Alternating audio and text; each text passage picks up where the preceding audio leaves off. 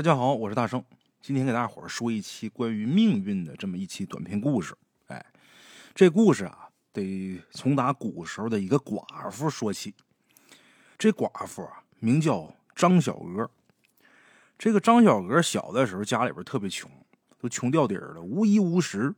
但是呢，他爹妈呀也不知道怎么想的，家里边是有传国玉玺呀，还是咋的，非得要要个男丁延续香火啊。于是呢，就在这个张小娥八岁那年呢。就把他给贱卖给邻村的一个屠夫，这屠夫姓王，就把他卖给这王屠夫当了童养媳了。这个王屠夫啊，脾气暴躁，稍微有一点不如意呢，对这个张小娥就是拳打脚踢的。刚到他们家的时候才八岁啊，你说对一个八岁的一个孩子也能下得去手？这张小娥啊，在老王家过得战战兢兢的，就害怕一不小心，万一惹到这个王屠夫啊，就得挨一顿毒打，每天都怕这事儿。一直到张小娥十四岁那年啊，在古时候十四岁啊，结婚的那多的是。十四岁的时候呢，跟这个王屠夫就圆了房了。婚后，这个王屠夫啊，更是变本加厉，对张小娥非打即骂。张小娥每天晚上啊，夜深人静的时候啊，偷偷的哭，不敢明面哭，明面哭还得挨打。虽然说深夜的时候暗自垂泪，但是呢，从来也没想过反抗，也没有说逃跑之心。过去这个人呢，思想封建，哎，他就觉得这就是我自己的命，人呢得认命，哎，直到张小娥十六岁那年，有了身孕，生了个儿子，这个儿子的降生啊，就犹如沙漠当中出现了一片绿洲，给张小娥早已经干涸的人生啊带来了希望，儿子就成了张小娥的全部了。有了儿子以后啊，这生活呀，似乎也不再像以前那么难以忍受了。哪怕说被打的皮开肉绽的，看一眼怀里的儿子，这伤口啊也不觉得那么疼了。哎，咱前面说今天这期故事啊，是说一个跟命运有关的。哎，但是命运这个事儿吧，总是很难以琢磨的。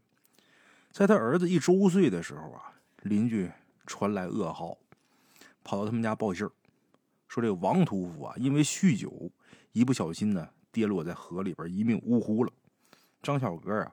听了这消息之后啊，先是觉得很震惊，随后呢，就感到有一丝惊喜，哎，一点伤感、一点悲伤都没有。知道这信儿之后啊，点了三炷香，插在香炉中，跪在香台前，哭得稀里哗啦的。他哭的是什么呀？终于解脱了，哎，终于看不见王屠夫了，由衷的感谢上苍，哎，你可算把他带走了。这张小娥恭恭敬敬的朝着香台前挂着的神像磕了三个响头，但他不知道，命运给他露出笑容的背后，却藏着一张狰狞的面孔。哎，这王屠夫死了之后，这日子虽然说很艰辛，但是呢，他再也不用像以前那么痛苦。时光荏苒，一晃又一年多过去了，他儿子已经到了两周岁了。张小娥呢，想给他儿子求一把长命锁，就带着儿子来到同村一个算命人王瞎子他们家。哎，这王瞎子长得面相丑陋，两个眼睛都瞎了，身上还长满了脓疮。别人都说这王瞎子他现在这副惨状，就是因为他算的太准了，透露了太多天机，才遭了报应。哎，张小娥求得长命锁以后呢，又请王瞎子给他儿子算一卦。想看看后边有什么灾什么难的，好让王瞎子给破一破，消消灾，解解难。哎，这张瞎子从打张小娥那儿把他儿子的生辰八字一些信息要来之后，算完之后沉默不语。张小娥着急呀，到底怎么回事？您赶紧说呀！王瞎子长叹一口气，告诉张小娥：“你这儿子活不过今年大年三十你节哀吧。”张小娥听了这信儿之后啊，如遭雷击一般的，这人就怔住了。随后这眼泪是夺眶而出。为什么？因为这王瞎子，他算什么算都准。他说我儿子活不过今年大年三十，我儿子必得遭一难。哎，哭的稀里哗啦的，一边哭一边求王大师：“你可得救救我孩儿啊！他刚两岁呀。”王瞎子这时候乐了，苦笑，哼。我哪称得上大师啊？我只不过能窥见一丝天意，但是我却没有办法破解，天命难违呀！张小娥泪如雨下，跪地上求啊！王瞎子看他这样也不忍心，也知道这张小娥命不好。哎，我算了几十年的命了，见过太多悲剧了。天地不仁，以万物为刍狗，命运残酷，更甚于豺狼啊！我虽然于心不忍，但是我也无可奈何呀。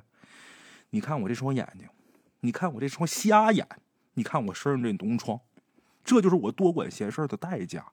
不是我不救，是救不了，也救不得。这就是命。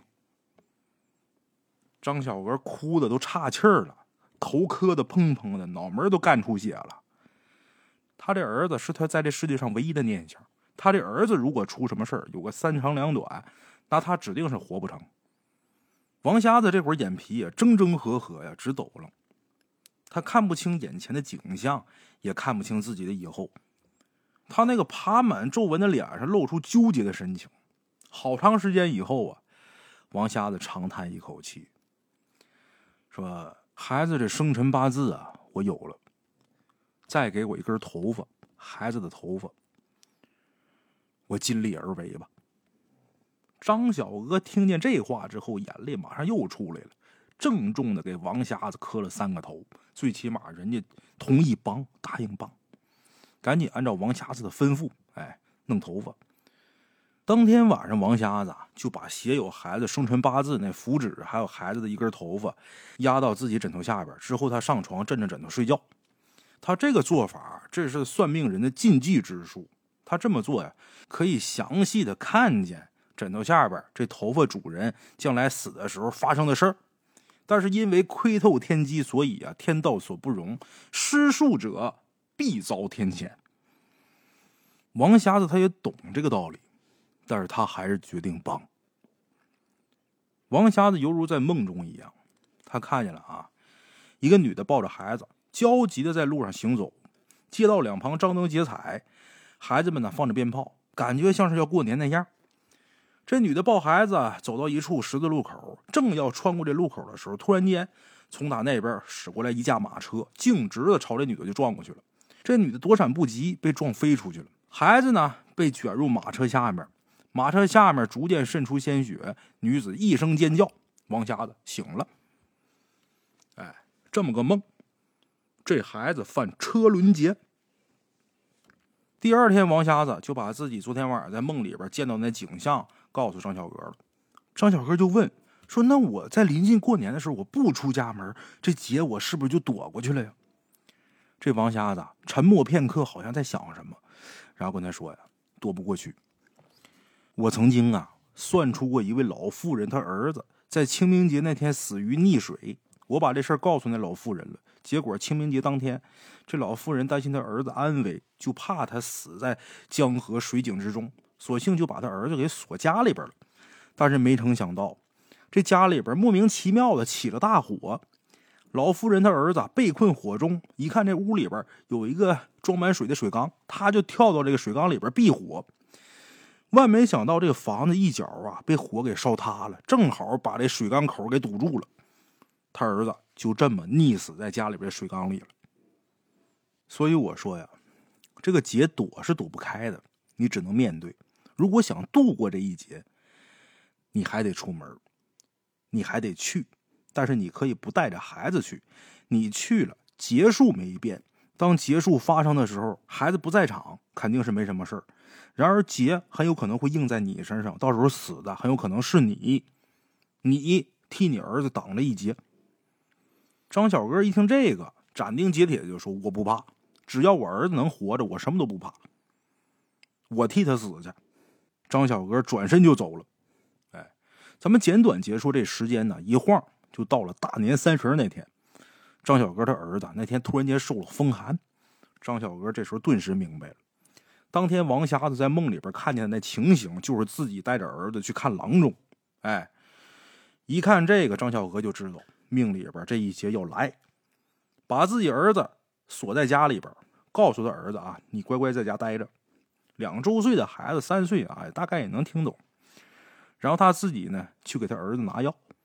张小娥来到邻居家，把自己身上存了这么多年，包括王屠夫死了以后他继承的十多两银子，全都交给邻居了。然后跟邻居交代如果说我有什么不测，你们给我儿子寻个好人家，在没寻着人家之前，这些银两算是给孩子的抚养费了。哎，也没过多解释，把钱撂下，把话留下，自己奔郎中他们家去。那么说，走在赴死的路上，谁心情能平静啊？张小哥也很忐忑，就好像在等待命运的宣判。仰头看看天，就感觉天上这云彩都那么的狰狞，又好像在嘲笑，又好像在预示着什么。终于，张小哥来到那十字路口了，深吸一口气，就奔这个马路对面走。果不其然，一辆马车飞驰而来，把张小哥给撞倒了。张小哥眼前一黑一晃，糊了糊了，眼前又一亮。人站起来之后，发现自己安然无恙。张小哥心想：这劫过去了吗？我没事儿，那会儿子怎么样了呀？赶紧往自己家跑。到自己家门口那条路上的时候，发现自己家门口啊围了不少人。张小哥挤进人群，这人就怔住了。人群当中，一辆马车，这马车下面有好多血液。马车下边那正是自己的儿子，张小娥跌倒在地，哭得死去活来。他想不明白呀，门锁的好好的，我这儿子，他怎么就跑出来让车压死了呢？那怎么回事呢？张小娥不是火急火燎到邻居家把钱交给邻居，又说了那么一番话吗？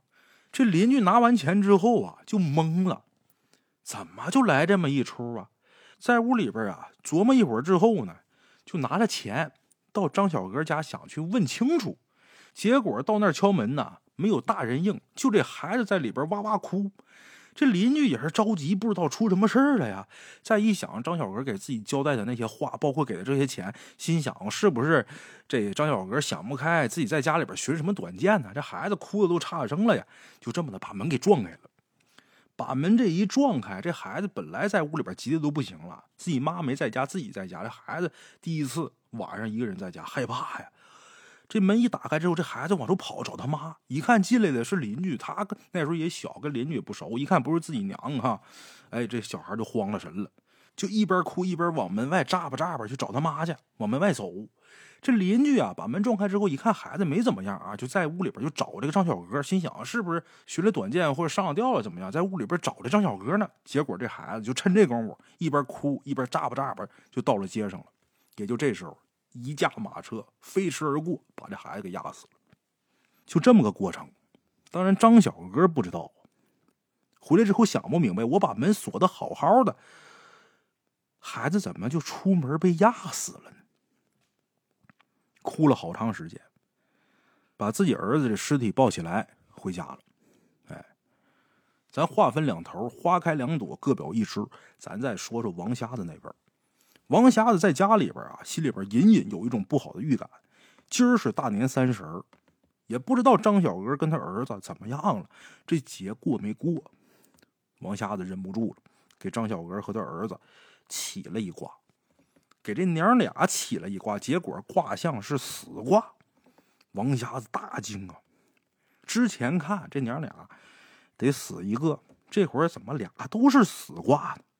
王瞎子就慌了，赶紧请人扶着搀着到张小哥他们家。张小哥家这会儿屋门紧闭，推开门以后才知道，张小哥已然悬梁自尽，香台上。那副神像被张小娥给撕得粉粉碎。撇开张小娥他们家这边，咱先不表，单说这王瞎子从打张小娥他们家回家之后，这人怔怔的在床上坐着，过了好长时间，这人都不动地方，就在想：这就是命，这就是定数。无论你怎么挣扎，怎么反抗，都改变不了结果。王瞎子仿佛听到自己耳边传来若有若无的嗤笑声，仿佛在嘲笑他，还有他的自不量力。那笑声越来越清晰，越来越响亮，最后震耳欲聋。王瞎子晃晃脑袋，那笑声又消失了。王瞎子感到深入骨髓的恐惧，他从来没有感觉到自己如此卑微。一瞬间，他觉得芸芸众生在命运面前，皆不过是蝼蚁罢了。在苍穹之上，定有一双眼睛在窥视着人们，在安排着他们的宿命，看着他们挣扎，并以此为乐。念及于此，王瞎子突然间感觉身上这疮更疼了，疼的没办法忍受。王瞎子他自己觉得，这就是上天对我不敬畏宿命的惩罚。他这会儿已经觉得自己的身体呀，即将油尽灯枯。他给自己起了一卦，卦象显示自己将死于卯年的第一天，而这会儿呢是寅年的最后一天，寅虎卯兔嘛，寅年大年三十第二天就卯年大年初一嘛。哎，我明天死期就到了。王瞎子一看这个，乐了，看来我自己的报应来了。但是王瞎子啊，他可没想这么等死，他就想要尝试一下跟命运做最后的挣扎。随后，他就让人把自己带到山上，带到悬崖边上，迎着皎月就跳下去了。他要用自己的死来打破自己的宿命，他倒要看看自己会死在何年何月何日。王瞎子径直就跳下去了，在跌落的时候，落到一棵树上。被这树缓冲了一下之后，又重重的摔在地上，血流满地。但是王瞎子没死，还有气儿。在挣扎几个时辰以后，在山中寺院敲响新年钟声的那一刻，王瞎子终于是闭上眼睛了。他死了，死在卯年的第一天。这王瞎子算了一辈子命，卦奇准，但是在命运安排的生死面前。也不由得他有一丝的挣扎。哎，好了哈，这就是咱们今天的故事。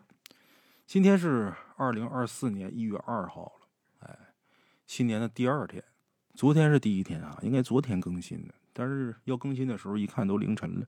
我这故事发出去的时候肯定是在二号了啊，二零二四年一月二号，祝大家新年快乐啊！一月二号，星期二，癸卯年冬月二十一，今天也是我生日啊！好了，故事录完了，过生日我得考虑吃点什么。好了啊，今天咱们这故事就到这儿，下期见。